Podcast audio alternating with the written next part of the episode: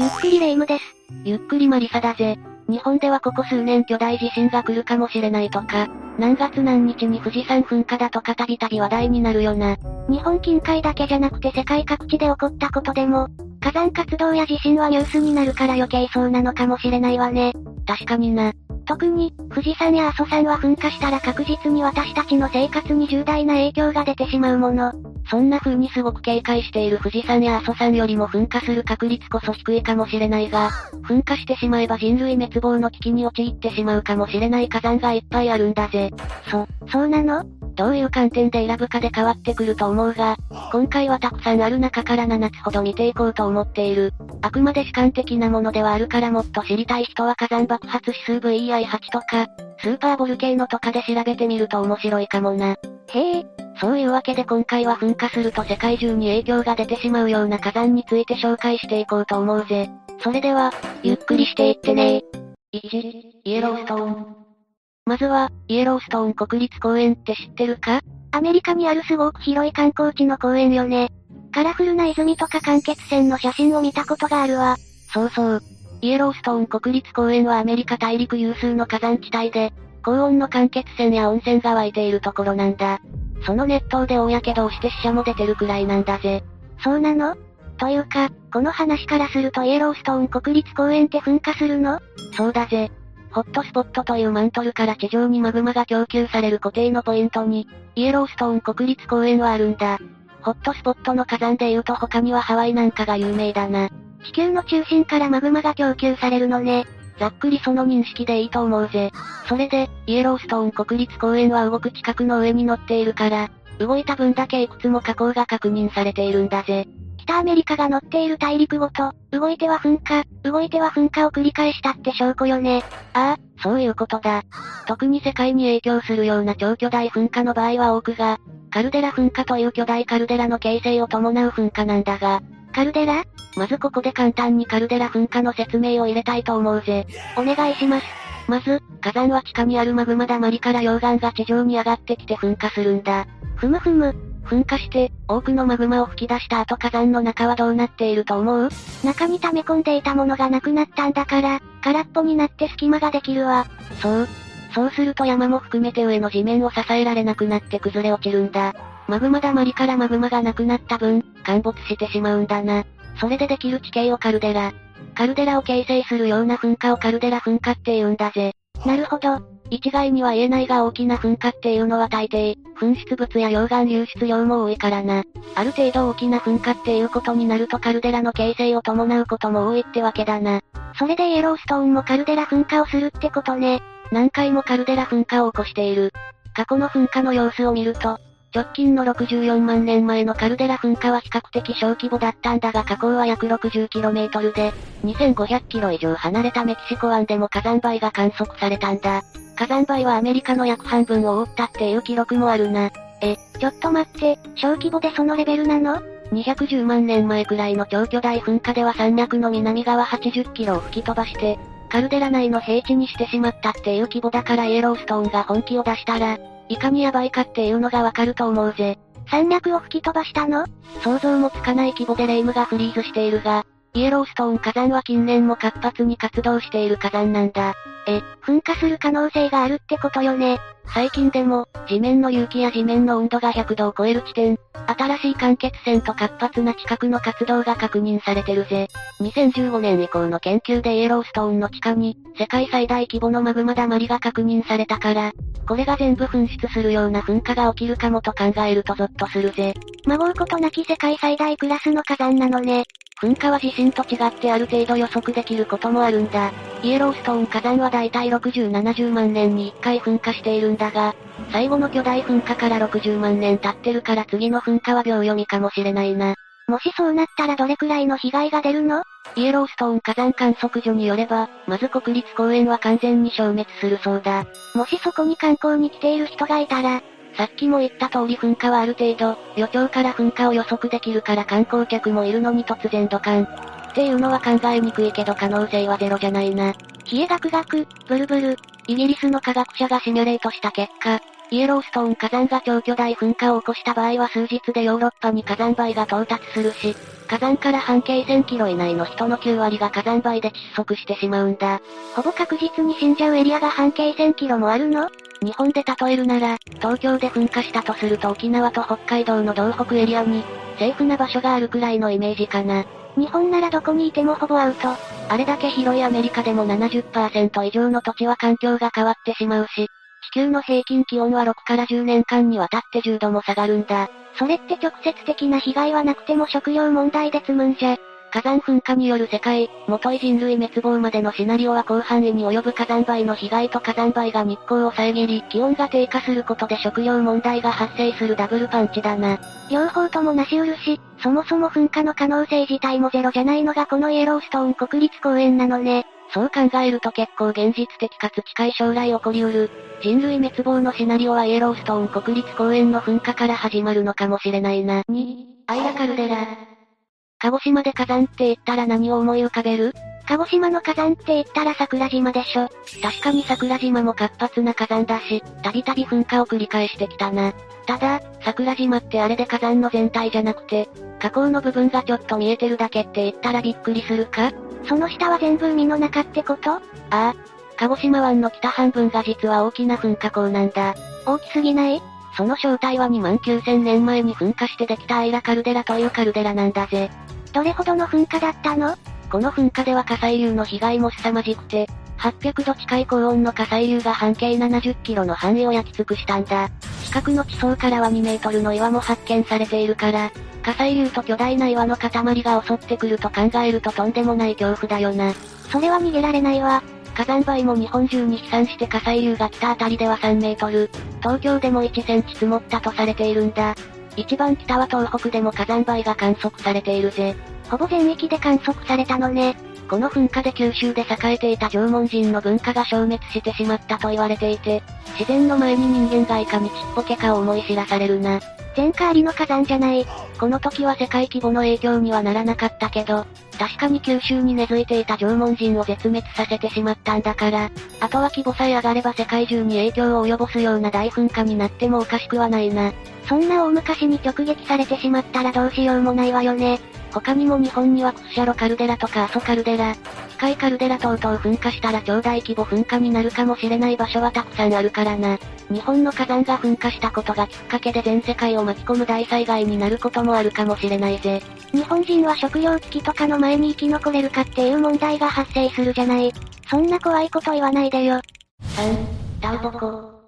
ニュージーランドには表面積が国内最大のタウボコという湖が存在するんだ。湖よね火山とどう関係があるの？この湖は過去の噴火でできたカルデラ湖なんだ。噴火によってできたカルデラ、つまり窪地に水が溜まって湖になったってことだな。へえ。大きさ的には琵琶湖より少し小さいくらいなんだが、その大きさのものを作れるだけの噴火って考えるととんでもないよな。確かに、タウボコは1800年前くらいの巨大噴火でできたカルデラ湖なんだ。噴火にしては最近かしら。数万年前とかじゃないのね。この火山の最大規模の噴火は26500年前のものだな。この時もカルデラが作られているし、この時の噴出量は1170立方キロメートルだったそうだな。定期的に大きい噴火をしているのね。富士山の宝永噴火でも1立方キロメートル以下だし、阿蘇山でも10立方キロメートル程度の噴出物量だと比較するとその異常さが理解しやすいと思うぜ。文字通り桁違いだわ。火山の特徴によってもブレはあるんだが火山灰や火山ガスなどの噴出物が多いと、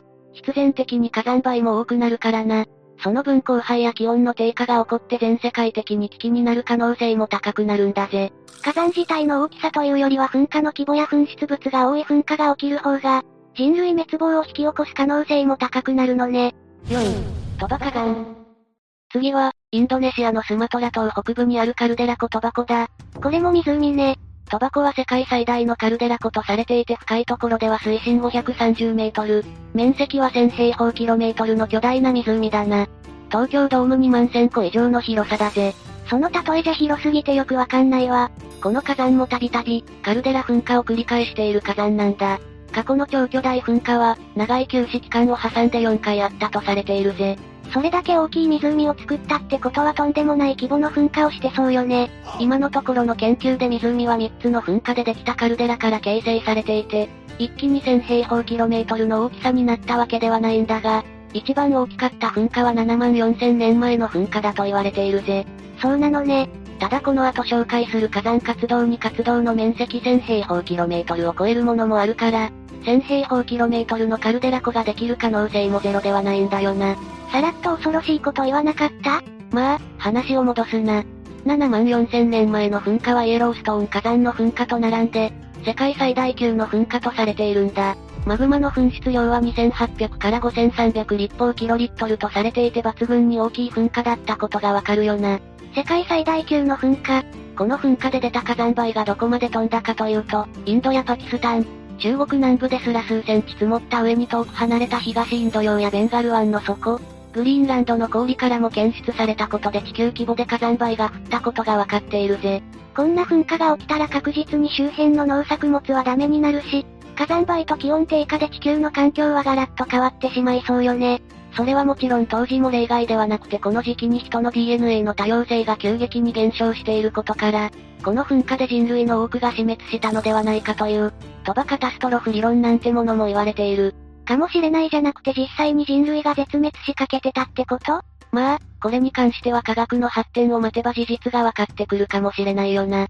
知りたいような知りたくないような。この噴火を最後に鳥羽カルデラでは噴火は起きていないんだが、インドネシア、スマトラ島沖周辺は地震活動が活発な土地だ。2004年頃かしら。スマトラ島沖で大きい地震があったものね。地盤活動が活発なことには変わりはないから、今後ここでも大規模のものじゃなくても火山に何かあってもおかしくはないと思うぜ。5、フレブレイ平野。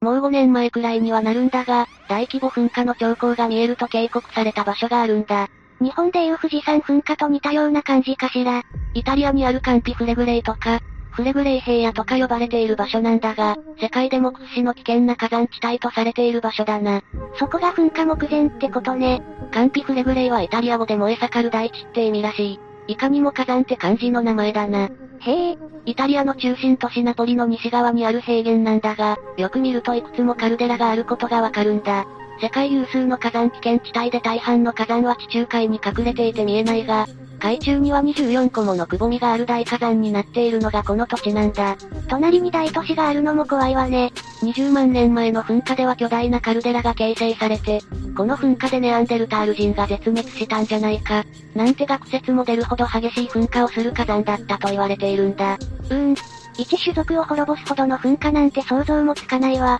その後も2回ほど大規模噴火をした後に、1538年の比較的小規模の噴火を最後に沈黙しているんだ。比較的小規模って言っても周りに新しい山ができるほどのエネルギーではあったんだけど、ここまで来ると小規模とは、って感じよね。何度か不安定な時期はあったものの噴火にまでは至らなかったフレグレイ平野だったが、2016年に出された研究で地下のマグマガスの圧力が臨界点に近いということが報告され、カンピフレグレイの噴火が近いと警鐘を鳴らしたんだ。半世紀近く活動していなかっただけに、今までの分が全部溜まっていると考えると次の噴火の規模が怖いわよね。カンピフレグレイが噴火すればナポリの街は溶岩で飲み込まれるシミュレーションを発表し、研究に携わった博士はカンピフレグレイの噴火は隕石衝突に匹敵する、悲劇的な影響をもたらす可能性があると指摘しているんだぜ。それこそ人類滅亡じゃない？地下のマグマの動きを見るとともに噴火の予兆を検出できるようになるかは不明だそうだが、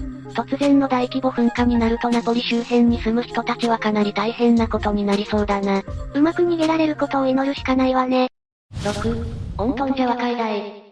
海底には過去の超巨大噴火の痕跡が眠っているんだ。海底に？海底火山的なことかしら？海大って言葉は聞いたことあるか？何それ海底の大地というか少し盛り上がっているところなんだが、これは過去の大規模な火山活動が原因でできたものもあるんだ。どれくらい大きいの今回紹介するオントンジャワ海大は実に日本国土の4倍以上あるとされているんだ。約1億2000万年前の非常に激しい海底の火山活動で形成されたんだぜ。思ったよりも全然大きかったわ。太平洋のソロモン諸島の北にある巨大な海大なんだが、ここはマントルから上昇してくる流れがありイエローストーンやハワイと同じく、ホットスポットになっている場所だったと考えられているんだぜ。ここも地球の深いところからマグマが供給される場所だったってことね。地球史上最大の噴火だったとも言われていて噴出物量は7700万立方キロメートルと、鳥羽火山噴火の2万7500倍と一つだけ明らかにレベルの違う大規模噴火をしているんだ。これは地球規模の異変が起きそうね。オントンジャワ海大が噴火した結果、地球温暖化が起こり、北極と南極の氷を溶かし、海洋の循環すら止めてしまったそうだ。海流がなくなると色々問題があるんじゃない？海底に酸素が届かなくなって地球規模の海洋無酸素状態になった結果、生物の大量絶滅が起こってしまったんだ。オントンジャワ海大の大規模な2回の噴火で海洋の無酸素状態は100万年も続いてしまったんだな。海の生物は生きていけないわね。海流も止まってる上に地球温暖化ってことは異常気象もすごそうだし。オントンジャワ海大の噴火は1億年以上前だから人類には関係のない話かもしれないが、地球が何らかの理由で活発になった時、こんな規模の天変地異とも呼べるような超巨大噴火をする可能性もあるってことだな。本気出した地球やばいわね。7、シベリアトラップ。マントルからの昇流ついでに地球が本気を出すとやばい話をもう一つしようと思うぜ。まだあるの？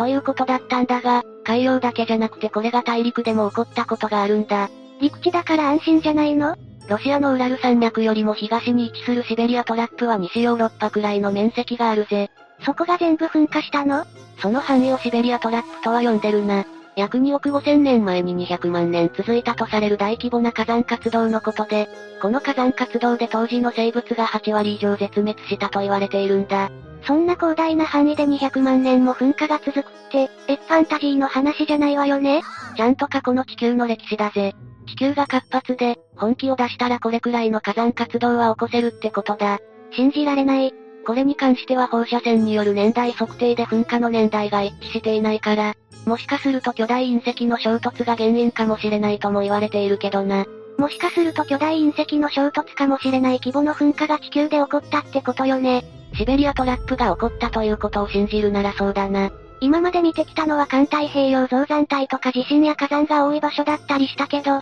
ロシアの北なんていう土地が安定していそうなところでも地球の歴史を見れば、大規模な火山活動をしていたことがあるのね。可能性の低い高いがあるだけで逃げ場はないってことだな。最後の二つはこれから噴火することはまあないかもしれないが同じようなメカニズムで、大規模噴火が起こることはあるかもしれないな。さて、今回は世界滅亡につながるかもしれない、噴火したらヤバい火山について説明してきたな。とんでもない規模の火山は地球上どこにでもあるし、一定以上の規模で噴火されると人類はなすすべないことが分かったわ。特に現代人は火山灰には弱いんだよな。どういうこと？電子機器は火山灰が入ると軒並み壊れるし、車も電車も飛行機も火山灰で動けなくなるんだ。発電所はじめ各種インフラも設備がダメになれば復旧まで時間がかかるだろうし、農作物にも私たち自身の健康にも悪影響が出る。全く備えていない人は一発アウトな気がするわね。直接被害を受ける地域以外は助けが車で籠城戦か耐久戦になる可能性が高いってことでしょ？